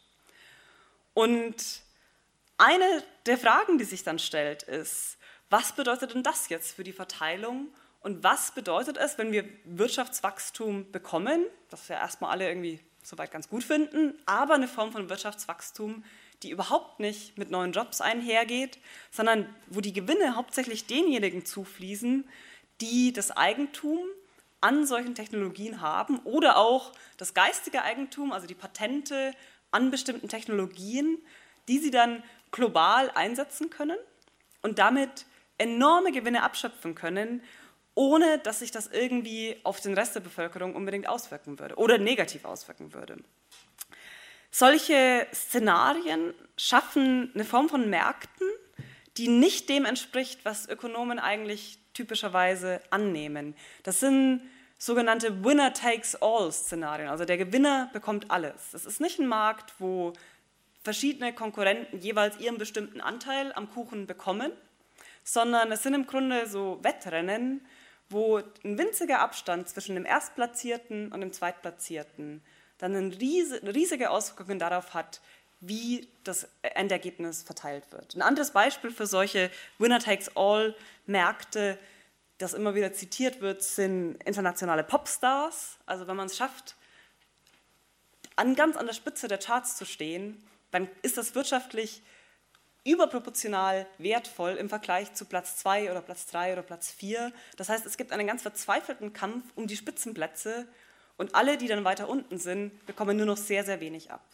Und wenn man solche Verteilungsstrukturen hat, dann stellt sich wirklich die Frage, ob wir noch davon ausgehen können, dass wir, das Wirtschaft, dass wir hier die Märkte quasi einfach so laufen lassen sollten oder welche Form von Gestaltung noch möglich ist. Zumindest dann, wenn es so bleibt, dass normale Arbeitnehmer auf ein Einkommen angewiesen sind, um grundlegende Bedürfnisse zu decken. Es ist, glaube ich, kein Zufall, dass die Debatte um ein bedingungsloses Grundeinkommen wieder an Fahrt gewinnt im Moment. Es werden gerade in Finnland und den Niederlanden neue Feldversuche gestartet, um zu sehen, ob sowas realisiert werden könnte. Also ein unbedingtes Einkommen, das den Leuten einfach so gezahlt wird.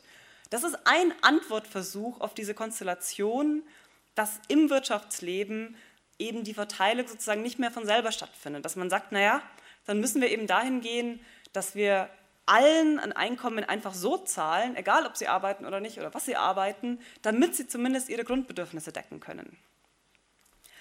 Es ist im Moment vollkommen unklar, ob sich sowas realisieren lassen würde, wie sich das auf die Arbeitsmarktbeteiligung auswirken würde. Und deswegen ist es auch noch sehr schwer zu beurteilen, wo das hinführen würde. Aber eine Gefahr bei diesen Vorschlägen ist, dass man damit das aus dem Blick verliert, was ich jetzt hier gerade angesprochen habe, nämlich was für Verteilungsstrukturen und damit auch Machtstrukturen in den Märkten ansonsten vorherrschen. Also man, man pessimistisch ist, könnte man sich ein Szenario denken, wo zwar ein bedingungsloses Grundeinkommen ausgezahlt wird, in dem Sinne optimistisch, aber gleichzeitig die Fragen danach, wie Einkommen, Besitz, Macht in der Wirtschaft verteilt sind, nicht mehr gestellt und dann im Grunde immer abgelehnt werden können mit dem Argument, naja, es kriegen ja alle ihr bedingungsloses Grundeinkommen. Und egal, ob man das für überhaupt leistbar hält, so ein Grundeinkommen einzuführen, würde ich das für eine sehr gefährliche Tendenz halten, weil man damit die Fragen nach der eigentlichen Strukturierung der Wirtschaft und dem, wie der Rahmen denn gesetzt werden soll, ganz aus den Augen verlieren würde. Und insofern möchte ich schließen mit einem Plädoyer dafür, mehr Energie darauf zu richten, wie wir hier Wirtschaft gestalten können, was es an Modellen gibt, was es auch an alternativen Formen gibt, an Formen zum Beispiel der betrieblichen Mitbestimmung, die über das hinausgeht, was in Deutschland sowieso gesetzlich vorgeschrieben ist, Formen auch der kommunalen Beteiligung, der kooperativen, also Formen, wo der Gegensatz von Kapital und Arbeit sozusagen auf der Mikroebene schon durchbrochen wird, wo diejenigen, die arbeiten in einer Organisation, auch schon an den Gewinnen entsprechend teilhaben, weil sie selbst auch mit sozusagen auf der Kapitalseite stehen. Allerdings glaube ich, dass sich wirtschaftliche Freiheit in Zukunft auch nicht rein auf diese Dinge beschränken wird. Und ich möchte nur mit einem Gedanken noch schließen, den ich für ziemlich wichtig halte und der über das hinausgeht, was die rein materielle Verteilung von Einkommen, Vermögen und so weiter ist. Wir leben in Gesellschaften, in denen alle möglichen Formen von Unsicherheit und Risiken vorliegen. Und eine Form von Freiheit, auch in einem sehr handfesten psychologischen Sinne, ist inwieweit man sich gegen solche Risiken absichern kann, gegen welche Risiken man sich absichern kann, gegen welche man sich auch nicht absichern kann. Und um ein freies Leben zu führen, sind natürlich materielle Dinge wichtig. Aber es ist ja kein Zufall, dass wir von all unserem materiellen Einkommen doch einen erheblichen Teil darauf verwenden, Versicherungsbeiträge zu zahlen, um uns gegen Risiken abzusichern. Und in Bezug auf Risiken und die Frage, wie gut man sich absichern kann, werden sich, denke ich, in Zukunft auch Fragen nach Ungleichheit und Ungerechtigkeit stellen. Denn je ungleicher eine Gesellschaft im materiellen Sinne wird, desto schwieriger wird es auch für diejenigen am unteren Ende, sich gegen Risiken abzusichern, sich gegen Unwägbarkeiten des Lebens irgendwie ein Netz zu schaffen. Und im Moment habe ich den Eindruck, ähm, dass wir sehr viel Ungleichheit in dem Sinne haben, jetzt metaphorisch gesprochen, wenn was schief geht im Leben, wie tief kann man eigentlich fallen? Oder welche Netze hat man, welche Möglichkeiten hat man, welche sozialen Kontakte hat man, um sich gegen Dinge, die im Leben schiefgehen können, abzusichern? Und das ist eine Dimension von Freiheit, die sich nicht ganz auf das Materielle reduzieren lässt, wo sich aber Fragen nach Verteilung jetzt schon und denke in Zukunft wahrscheinlich noch viel stärker ebenso stellen werden. Damit schließe ich und freue mich auf die Diskussion mit Ihnen. Dankeschön.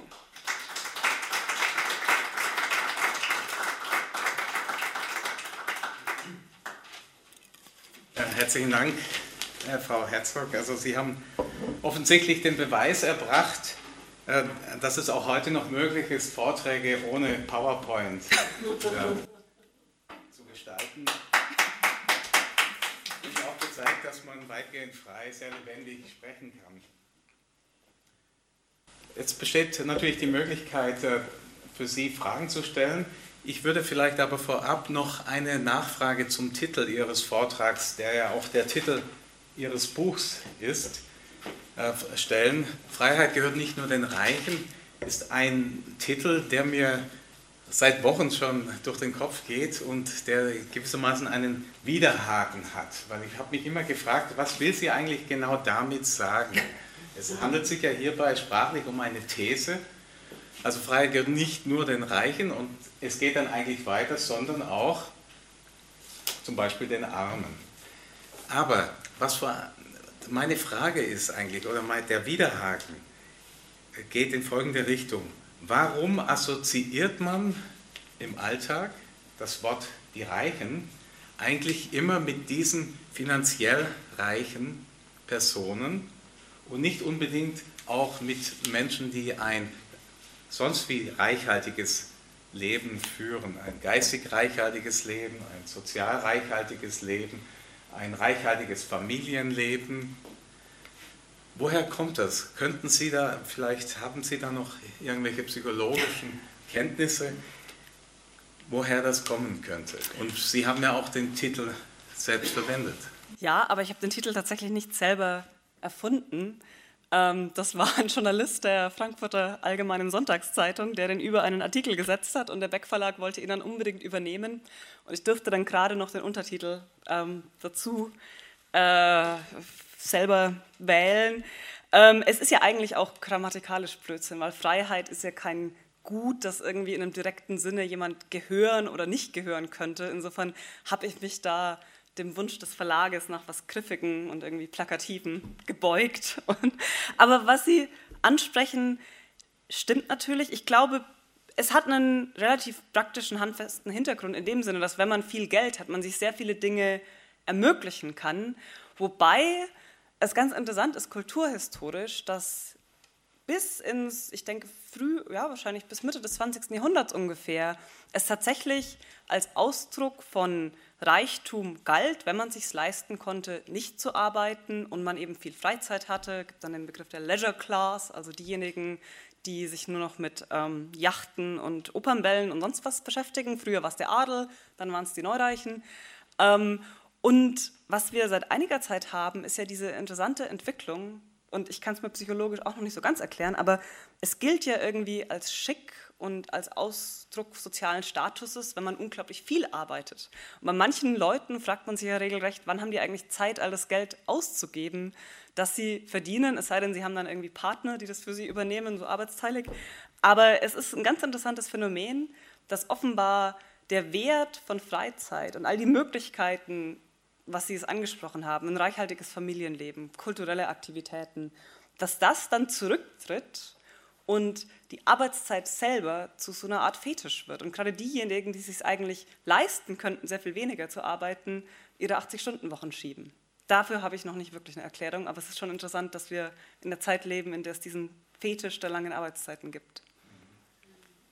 Das klingt so, als würden die puritanischen Arbeits Lasttiere gewissermaßen ähm, gesellschaftlich hoch angesehen werden und als würde der zeitgenössische Adel, nämlich die Arbeitslosen, eben in niedrigerem Ansehen stehen. Denn das wäre ja eigentlich der heutige Arbeit, äh, der Adel.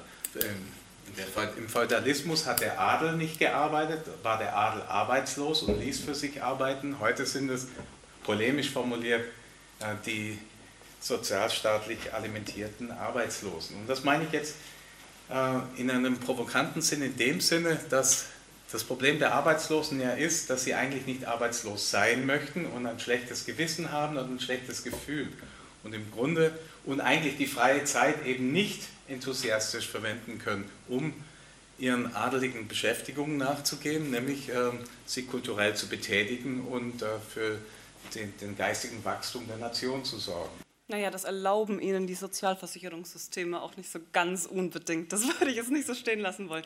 Ähm, aber ich, noch ein anderer Punkt hier. Ich glaube, dass wir ein gedankliches Problem damit haben, Arbeit in ihrer ganzen Vielschichtigkeit zu sehen. Denn in vielen Diskursen wird Arbeit eigentlich darauf reduziert, dass es um Einkommensgenerierung und vielleicht eben noch Status geht, aber was oft wegfällt, sind all die anderen Dimensionen, wie so Arbeit auch was sehr Positives in dem Leben sein kann, ohne es jetzt zu einem Fetisch zu machen, der dann in der Arbeit die letzte Erfüllung sieht. Die sozialen Kontakte, die Erfahrung, gemeinsam mit anderen Dinge zu verwirklichen, die Möglichkeit, Talente weiterzuentwickeln, das Gefühl, irgendwie sinnvoll zu einer Gesellschaft beizutragen. Das sind ja alles Dimensionen von Arbeit, die eigentlich nur dann in den Diskursen auftauchen, wenn kritisiert wird, dass sie irgendwie fehlen oder zurückgedrängt werden oder durch zu viel Kontrolle und Anreizstrukturen an Arbeitsplätzen einem eigentlich der Spaß an der Arbeit auch genommen wird. Also ich glaube, da das ist ein ganz ähm, schizophrenes Verhältnis zur Arbeit, das wir haben und gesellschaftlich in vielen sozusagen den, den Strukturen unterliegenden Modellen ist die Annahme, Arbeit dient eigentlich dazu, ein Einkommen zu generieren und die anderen Dimensionen sind vernachlässigbar. Und das ist, glaube ich, ganz falsch, wenn man sich anschaut, wie menschliche Psychologie funktioniert. Ich darf vielleicht, wenn Sie erlauben, noch eine Frage anschließen. in einem Vortrag wird ja auch immer das gesagt, was man nicht sagt. Und in den letzten Jahren tauchte in den Diskussionen immer wieder der Begriff des empathischen Liberalismus, des mitfühlenden Liberalismus auf. Und wenn ich äh, nicht ganz falsch unterrichtet bin, hat der derzeitige Vorsitzende der FDP, Christian Lindner, diesen Begriff auch aufgenommen. Könnten Sie dazu etwas sagen? Ja, ähm, zwei Dinge. Zum einen zu diesem Begriff. Ähm, der wurde, ah, ich glaube, ursprünglich sogar von Bush und einigen anderen doch eher nicht so, ähm, ja, aus Alltagssicht nicht so besonders empathischen Menschen und Politikern eingeführt. Und das, ich glaube, bei ihm war es irgendwie Sympathetic Conservatism oder sowas. Aber es wurde jedenfalls von der Seite eingeführt, wo man sich sofort gefragt hat, wie ehrlich oder wie zynisch hier eigentlich äh, agiert wird. Und es hat für mich was irgendwie verräterisch psychologistisches, wenn man so stark auf die Empathie irgendwelche Akteure abhebt, anstatt sich zu fragen, wie müssen, wir, wie müssen wir denn die Gesellschaften strukturieren, um wirklich allen Menschen ein freiheitliches Leben zu ermöglichen und was würde das möglicherweise auch für diejenigen, die da behaupten, sie seien empathisch, an Einbußen dann bedeuten. Zu Christian Lindner, ähm, tatsächlich ähm, hat mal einer meiner Leser mir eine E-Mail von Christian Lindner weitergeleitet und Herr Lindner ist der Auffassung, und damit liegt er richtig, dass ich Liberalismus links der Mitte denke und schob dann so in einer Zeile nach, das machen wir in der FDP nicht. Vielleicht zu viel dazu. Ähm, ich weiß nicht, ob Ihre letzte, die letzte Äußerung dem Wiedererstarken der FDP behilflich sein wird. Das ist auch nicht meine Aufgabe. Das war Lindner. Ich, ja, ich ist ja auch nur eine ja. Stimme, aber ja. Ich würde bei der alle guten, guten Dinge drei sind eine weitere Frage anschließen, möchte aber doch Sie äh, durchaus ermuntern, äh, eine Frage zu stellen, für den Fall, dass Ihnen eine Frage zu Bewusstsein kommt. Äh, Sie melden sich einfach mit einem Wimpernschlag, ich werde das dann registrieren und was mich interessiert, am Anfang Ihres Vortrags haben Sie ja auch also die drei Freiheitsdimensionen, negative, positive Freiheit und die republikanische Freiheit erläutert. Und die negative Freiheit, sagten Sie, meint ja die Abwehrrechte gegenüber zum Beispiel dem Staat etc. Man könnte auch sagen, gegenüber Firmen, die von Kunden Informationen haben möchten und so weiter. Nun, jetzt ist ja, leben wir in einer Zeit, in dem in der fast alle Menschen mit diesen Multifunktionsgeräten äh, in der Tasche herumlaufen, also wo man telefonieren, E-Mails schreiben kann und alles Mögliche machen kann und äh, in einer Zeit, in der viele Menschen diese sogenannten Payback-Karten äh, im Portemonnaie mit sich führen. Also meine Frage geht auf Folgendes hinaus. Offensichtlich haben heute es viele Zeit oder haben viele Zeitgenossen keine Probleme damit, gewissermaßen freiwillig sehr viele Daten von sich wegzugeben. Oder bei Facebook, um diese Firma zu nennen, äh, dies und jenes zu schreiben, ohne dass man nachher sicher sein kann, was damit geschieht, etc. etc. Und das ist ja epidemisch, diese Entwicklung, innerhalb weniger Jahre. Dann könnten Sie dazu etwas sagen. Also warum passiert das oder wie, wie ordnen Sie das ein? Ja, ich sehe da ein ganz großes ähm, Problem kollektiven Handelns, beziehungsweise des Auseinanderklaffens zwischen dem, was für die Einzelnen sinnvoll und nützlich erscheint und dem, was auf kollektiver Ebene äh, rational wäre, also klassisches Gefangenendilemma sozusagen. Wenn ich als Einzelperson mich entscheiden muss, gehe ich in solche Netzwerke rein oder nutze ich irgendwelche Payback-Karten, dann erscheint es für mich vielleicht erstmal ein relativ kleiner Preis zu sein, dass ich da bestimmte Informationen preisgebe. Und wenn nur ich das tun würde, wäre das auch nicht weiter interessant. Der Punkt ist halt, dass diese Firmen Daten von sehr vielen Leuten bekommen und dadurch aus, der, aus dem Zusammenspiel der Daten und den Analysemöglichkeiten entsteht dann der Wert von Big Data, wie es dann immer heißt, weil man da eben alle möglichen Dinge damit prognostizieren kann, dann gezieltes Marketing betreiben kann und so weiter. Aber solange man diese Asymmetrie hat zwischen einzelnen Nutzern, die nicht organisiert sind und organisi also Firmen, die zentral ähm, gesteuert sind, wird es, glaube ich, sehr schwierig sein, damit umzugehen. Und deswegen denke ich, dass es letztlich auch wieder eine Frage von staatlicher Regulierung sein wird, wie man damit umgeht, sodass dann die einzelnen Nutzer sozusagen auf politischem Wege als politische Bürgerinnen und Bürger über die staatliche Regulierung da vielleicht agieren können. Wo das wirklich anfängt, gefährlich zu werden, das ist, ähm, wenn Firmen das, was sie einem an Inhalt dann liefern, also in sozialen Netzwerken, auf Homepages, wenn sie das vorselektieren, weil sie einen selber irgendwie nach bestimmten Parametern einschätzen und man weiß aber nicht, ob das vorselektiert ist oder wie das vorselektiert wird. Denn da kann man sich ja so ein Szenario ausmalen, wo quasi jeder Nutzer andere Informationen zugespielt bekommt oder in einer anderen Gewichtung oder anderen Reihenfolge und man überhaupt nicht mehr weiß, was ist denn jetzt der gemeinsame Referenzrahmen mit allen anderen, sondern ist nur noch für jeden so, das ist teilweise schon so. Man kann aber im Moment noch bestimmte Homepages aufrufen, die noch ähm, objektiv sind, die kein, äh, keine gezielte Werbung machen, aber natürlich Facebook liefert einem die linke Linksinformationen, das könnte Sie auch interessieren. Und damit wird genau versucht, einen für bestimmte Inhalte zu interessieren.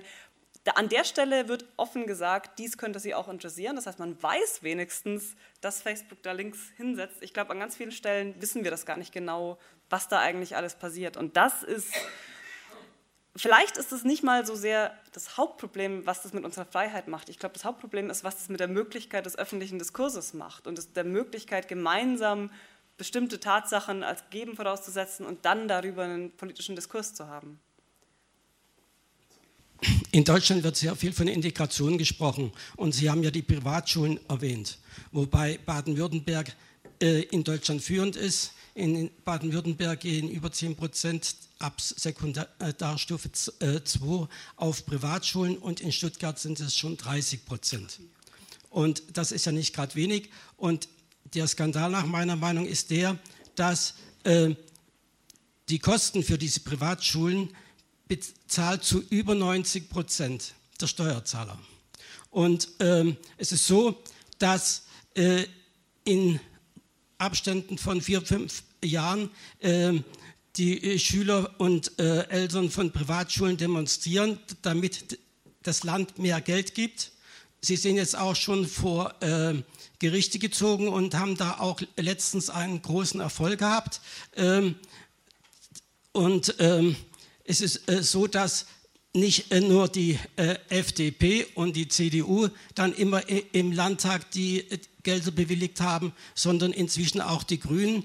Die Grünen, äh, die ja so ein bisschen alternativ sind, die gehen auch in Richtung Privatschule. Die sind also, Sie wissen ja, äh, Kretschmann ist ein Grüner, also äh, werden zurzeit sehr viel, wird den Leuten, die also ihre Kinder auf Privatschulen schicken, denen wird das Geld hinterhergeschmissen. Wie gesagt, die müssen nur wenige Prozent bezahlen von dem, was die Schulen wirklich kosten.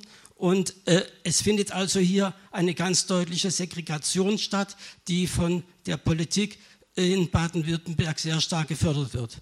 Und äh, wenn Sie gesagt haben, dass es in Deutschland noch relativ gut aussieht, da muss ich Ihnen also ganz entschieden widersprechen. Also in Frankfurt mag es anders sein, aber in Baden-Württemberg nicht. Das wusste ich nicht, dass das hier schon so ausgeprägt ist. Ich habe mal gelesen, das war vor zwei Jahren, dass jede Woche im Schnitt eine Privatschule in Deutschland gegründet wird. Wahrscheinlich waren dann viele davon in Baden-Württemberg. Ich will gar nicht sagen, dass man sozusagen 0% Privatschulen haben müsste, denn manchmal gibt es vielleicht bestimmte pädagogische Konzepte, die man irgendwie ausprobieren will, was auch immer. Aber die Tendenz, dass das eben so stark auseinandergeht, und Sie haben vollkommen recht, dass das in der Regel solche Modelle sind, wo noch ein ganz großer Teil der Kosten öffentlich übernommen wird. Was im Umkehrschluss heißt, dass die sich an bestimmte Standards im Lehrplan und so halten müssen, was vielleicht irgendwie vernünftig sein mag. Aber die soziale Segregation, die da entstehen kann, das halte ich im Moment für ein Riesenproblem. Und es ist zum Beispiel ja auch im Universitätsbereich so, dass man bewusst versucht, Exzellenzuniversitäten zu schaffen. Das hat Vorteile und Nachteile. Aber wo wir versuchen sollten, nicht hinzukommen, das ist, dass solche bestimmten Schulen, bestimmte Universitäten im Grunde den Leuten so eine Art Label verschaffen, dass sie dann in bestimmte Firmen kommen. Also in den USA, ich war jetzt ein Jahr in Kalifornien, ist es ganz auffällig, dass bestimmte Universitäten offenbar dazu dienen, Humankapital von einer Generation in die nächste zu transferieren. Und das hat den paradoxen Effekt, dass das, was dann an den Unis an Wissenschaft vermittelt wird, auch gar nicht mehr so wirklich wichtig ist, sondern es geht ja wirklich nur darum, dass das Kind dann das entsprechende Label als Absolvent so einer Universität hat. Und damit wird eigentlich auch der Sinn und Zweck von Universitäten untergraben. Und ich denke, da sollten wir auf gar keinen Fall hinkommen. Gut, vielen Dank. Äh, ich möchte nur, wir haben jetzt drei Wortmeldungen, die auf jeden Fall noch drankommen. Ich will nur sagen, äh, manche manchen treibt ja der Hunger um oder der Durst auf das abendliche Bier. Wir werden auf keinen Fall länger als 21 Uhr diese Veranstaltung durchführen, sodass Sie jetzt schon mal wissen, äh, wir kommen so langsam in die letzten Minuten des heutigen Abends. Ich glaube, Sie wollten etwas sagen?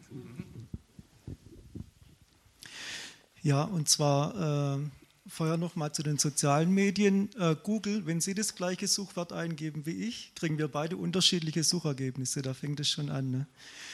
Und dann, äh, wir haben ja ein Demokratieproblem nach meiner Ansicht. Normalerweise, wenn das Volk eine soziale Partei wählt, dann sollte man denken, dass die eine soziale Politik machen. Wie war das in Deutschland? Äh, die Deutschen haben die SPD an die Macht gewählt mit Schröder. Der hat den Sozialstaat komplett rasiert, ne, mit Hartz IV und so weiter das genaue Gegenteil. Das heißt, im Grunde haben wir ein, ein Demokratieproblem. Lobbyismus, ne? was Sie auch vorher äh, angesprochen haben. Äh, warum äh, wurden die Finanzmärkte nicht reguliert? Wir haben einen Obama, einen linken Präsidenten in, in, äh, in den USA. Nicht mal der hat was gemacht. Ne? Das zeigt doch ganz klar die Macht des Lobbyismus und äh, ja, dieser kapitalstarken Schichten und, glaube ich, die Macht der Ideologien. Denn ich glaube, es war einfach auch nach 89 für ein paar, ja, wahrscheinlich bis 2008, bis zur großen Finanzkrise, diese Meinung, Märkte sind das Beste, Märkte, ähm, auf Märkte müssen sich alle einlassen. Und ich glaube, die Linke braucht neue Ideen, wo sie eigentlich hin will, die eben nicht Märkte als so ein Naturereignis, dem man sich einfach zu unterwerfen hat, sehen, sondern wo es wieder bewusster um die Gestaltung von Märkten geht. Ich meine, im Moment gibt es ja einige linkere Bewegungen in Europa, die an die Macht gekommen sind mit sehr unterschiedlichen Facetten, sagen wir mal. Ähm, was ich sehr interessant finde zu beobachten, ist, was Jeremy Corbyn in England im Moment versucht. Das war ja ein totaler Überraschungserfolg, dass jemand sehr weit im linken Spektrum von der Labour Party als Vorsitzender gewählt wurde. Was der vertritt, wirkt aus deutscher Sicht teilweise vollkommen offensichtlich, also irgendwie staatliche Eisenbahnen, aber das ist im englischen Kontext, wo so viel privatisiert wurde, eine ganz klare Gegenbewegung. Ähm, ich glaube, es ist teilweise ein Problem der Parteistrukturen, aber es ist teilweise auch ein Ideologieproblem, dass eben dieses neoliberale Denken sich so weit ins linke Lager reingefressen hatte. Aber da habe ich den Eindruck, dass die Gegenbewegungen kommen. Piketty war mit seinen Sachen zur Ungleichheit da sehr, sehr wichtig. Und so nach und nach, glaube ich, dreht sich da der Wind auch wieder. Und ich bin gespannt, wo sich die SPD da auch positionieren wird. Im Moment ist große Koalition. Die Grünen und die SPD oder die CDU regieren, die Politik ist immer gleich. Selbst die Grünen, die grün-rote Regierung in Baden-Württemberg machen konservative Politik. Das heißt, egal wen man wählt, die Politik ist in Anführungszeichen immer gleich. Das ist einfach so. Wir haben so eine Art Kuschelkonsens in der Mitte und es gibt kaum noch wirkliche Kontroverse. Dem würde ich zustimmen. Ähm, ich weiß nicht, ob das so bleiben müsste. Ich glaube, eine Ursache könnte sein im deutschen Kontext, dass wir so viele Karriere- und Berufspolitiker haben, die ihr Leben lang in den Parteien sitzen und eigentlich sehr wenig Austausch zwischen der politischen Sphäre und anderen Sphären da ist. Das ist auch nicht ganz ungefährlich. In den USA gibt es diese Drehtürpolitik, dass die Leute ständig zwischen Politik und Wirtschaft wechseln und das den Lobbyismus noch verstärkt. Aber das, was wir im Moment in Deutschland haben, ist ja wirklich, wenn man nicht mit zwölf Plakate geklebt hat, dann kommt man nicht mehr rein in die Partei, zugespitzt gesagt jetzt. Aber ich glaube, dass das natürlich auch bestimmte Tendenzen und vielleicht auch bestimmte Verkrustungen erzeugt, die, da würde ich Ihnen voll und ganz zustimmen, für die Demokratie auch sehr gefährlich sind, ja. Also wir sind noch nicht vor 21 Uhr, das heißt, äh, Sie haben noch die Möglichkeit. Danke. Ähm, ja, Sie haben äh, Ungleichheit als, als äh, negative Folge des Kapitalismus erwähnt. Äh, es gibt eigentlich auch noch andere negative Folgen. Zum Beispiel an Unis, zum Beispiel in England, gibt es ein, immer eine, einen immer höheren Druck Richtung Naturwissenschaften und es gibt immer weniger Geld für die sogenannten Arts and Humanities. Und das führt dazu, dass zum Beispiel bestimmte Philosophiefakultäten geschlossen werden und so weiter. Ähm, und ja, als, ja, als Gegenreaktion hat zum Beispiel der Philosoph A.C. Grayling dann in London das New College of Arts and Humanities dann, dann ähm, mit 18.000 Pfund Fees pro Jahr, oder? Das, ja, und dann kam, kam, natürlich sehr viel Kritik, aber wenn ja, versucht etwas so zu setzen, was, was man dann in öffentlichen, ja, in, in Hochschulen mit öffentlichen Geldern dann nicht machen kann, das ist natürlich immer ein Problem. Ja, das, naja, also eine Fremdung der Kultur aus meiner Sicht. Ja. Sie haben recht, ich habe das jetzt hier nicht diskutiert, einfach weil ich mich auf bestimmte Themen ähm, konzentrieren musste. Aber die englische Regierung scheint sehr gezielt an den Universitäten alles auf Nutzwerte ausrichten zu wollen. Ähm, und was, was dann auch dazu führt, ähm, was Colin Crouch jetzt in seinem neuen Buch beschreibt, dass bestimmte Wissensformen, die vielleicht in manchen Bereichen sinnvoll sein mögen, bestimmte Formen der Evaluation von Wissen, dann einfach durch die Bank auf alle Disziplinen angewandt werden, was dann dazu führt, dass ein großes geisteswissenschaftliches Buch nur noch genauso viel wert ist wie zwei Artikel in anderen Wissenschaften. Also da kommen alle möglichen Paradoxien, die auftreten, weil man von einem sehr verkürzten Begriff der Effizienz ausgeht und den auf Institutionen anwendet, wie Universitäten, wo eigentlich ganz viele Formen von Wissen und auch praktischen Fähigkeiten vorliegen, die sich überhaupt nicht gut messen lassen und die sich überhaupt nicht gut in dieses Schema der Effizienz und der Messbarkeit pressen lassen. Und dass es dann private Ausweichmöglichkeiten gibt, bei, also über den konkreten Fall müsste man jetzt noch etwas genauer reden, was da dahinter steckt. Es gibt, glaube ich, auch eine Gefahr, dass dann so eine Art von Schöngeisterei entsteht, die gerade von reichen Schichten gesponsert wird und irgendwie dann doch so eine Art Leisure Class, also irgendwie für die Dinnerunterhaltung da ist, aber die jede Form von sozialer Kritik dann eigentlich ausschließt. Und da würde ich sagen, da ist die Frankfurter Tradition eine ganz andere und das sollte sich Deutschland, soweit es geht, erhalten. Aber es wird auch hier teilweise schwieriger, weil immer stärker diese Maßstäbe angewandt werden Evaluationen, Peer Reviews, all diese Dinge. Das ist ein Problem. Vielleicht gibt es langsam auch Gegenbewegungen. Ich höre manchmal auch Stimmen, die da sehr kritisch sind, was mich dann wieder positiv stimmt. Aber es ist schwierig. Ähm, ja, ich habe jetzt ein bisschen Kritik zu äußern. Ähm, ich fand Ihren Vortrag jetzt oder so grundsätzlich vom, vielleicht war es das reiserische Thema, habe gedacht, dass ein bisschen mehr Visionen dargestellt werden. Die fehlten mir so ein bisschen. Also es war mehr so ein historischer Rückblick. Und also alles Fakten, die ich in der Zeitung tagtäglich lesen kann. Aber vom Philosophen denke ich mal, der sollte auch Speerspitze sein, jetzt auch gerade für Parteien, weil von Parteien kommt nichts, da können wir ewig warten, sondern denke ich, die Philosophen müssen das machen und das haben sie in Deutschland bis, also in den letzten Jahrhunderten immer gut gemacht. Und da hätte ich jetzt ein bisschen mehr Vision erwartet und das fehlt mir so ein bisschen in Ihrem Vortrag. Vielleicht kommt das in den nächsten Forschungsarbeiten, aber wollte ich mal fragen, wo, wieso der Ausblick, wie der Ausblick geht, so was da noch kommen könnte. Es ist tatsächlich im Buch auch mehr dazu. Ähm, aber ich kann, ich habe jetzt nicht mehr viel Zeit, aber ich kann gerade so zwei, drei Themen vielleicht noch anschneiden. Ich glaube, dass wir in Bezug auf die Frage gesellschaftlichen Wissens und Zugang zu Wissen und Verantwortung für Wissen uns ganz große Fragen stellen müssen, denn wir leben in einer Wissensgesellschaft, Informationsgesellschaft. Ähm, und die Frage, wie wir mit Wissen umgehen, wird, glaube ich, massiv darüber entscheiden, wie gerecht diese Gesellschaft sein wird. Ähm, ein zweiter Punkt ist, und das, das, verbindet sich mit dem Thema Arbeit, das wir schon kurz diskutiert hatten, es gibt so eine Vorstellung davon, dass der Einzelne als Arbeitnehmer nur so das Rädchen im System ist, das quasi nur den Befehlen von oben zu gehorchen hat und eigentlich keine moralischen Fragen stellen soll und keine moralische Verantwortung übernehmen kann. Ich glaube, eine ganz wichtige Frage ist, können wir weg davon kommen und können wir Strukturen schaffen, in denen es für die Einzelnen möglich ist, Verantwortung zu übernehmen, was die Bereitschaft bei den Einzelnen voraussetzt, aber auch Strukturen, wo das möglich ist, ohne dass man damit vollkommen gegen die Wand läuft. Das hat dann ganz konkret zum Beispiel zu tun mit sowas wie dem Schutz von Whistleblowern, der in Deutschland eine Katastrophe ist. Aber einfach so die Frage, wie können wir Individuen wieder stärker in die Position versetzen, sich gegen diese Systeme, gegen sei es privatwirtschaftliche Organisationen, sei es auch öffentliche Behörden zur Wehr zu setzen, um ihre eigenen Interessen zu schützen, aber auch um ihre moralische Verantwortung, um ihr Bewusstsein für Probleme des Klimawandels und so in diese Systeme reinzutragen. Und ich glaube, in Deutschland haben wir ja diese Tradition des Berufsbegriffs, wo immer schon irgendwie so ein Verantwortungsbegriff auch mitschwingt. Als Berufstätiger hat man eine gewisse Verantwortung für die Gesellschaft. Und die Frage ist, können wir das aktualisieren für die heutige Zeit? Und, um noch mit einem Gedanken zu schließen, ähm, den wir immer wieder so im Freundeskreis diskutiert haben, ohne jetzt abschließend sagen zu können, ob er dann letztlich lebbar wäre.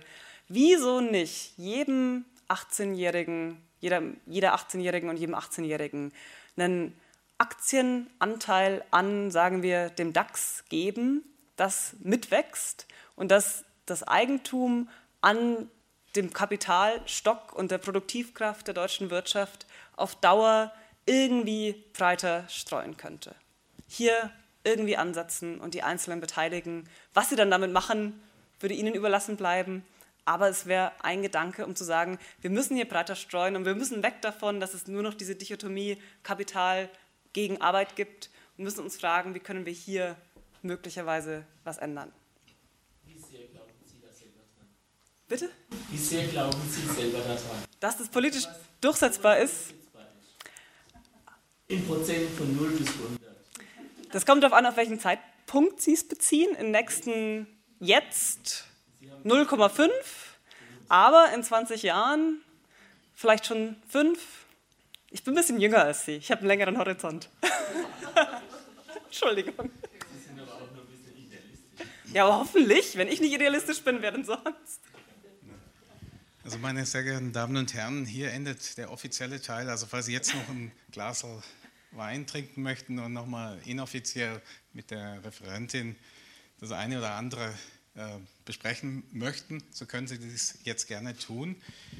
Ähm, zu dieser Kritik möchte ich äh, Folgendes noch anmerken. In Deutschland ist leider die Kultur, Kritik, System notwendig zu finden, nicht wirklich ähm, ausgebaut. Im Grunde gibt es nichts Schöneres als Kritik. Kritiker sind ja eigentlich die, sind eigentlich die Hefe äh, im Teig äh, des geistigen Fortschritts. Und so gesehen sollte eigentlich jeder Mensch mindestens einmal am Tag grundsätzlich alles in Grund und Boden kritisiert haben. Ich möchte aber noch eine Antwort auf Ihre äh, Anmerkung zu dieser Vision äh, machen. Ich hatte den Eindruck, als hätte Frau Herzog ganz am Ende ihres Vortrags insgeheim eine Vision formuliert. Ich weiß gar nicht, ob es ihr bewusst ist, äh, ob sie das getan hat, aber äh, sie hat ja diese wirklich tief ins tief ähm, bewegende Frage gestellt, wie tief kann man fallen?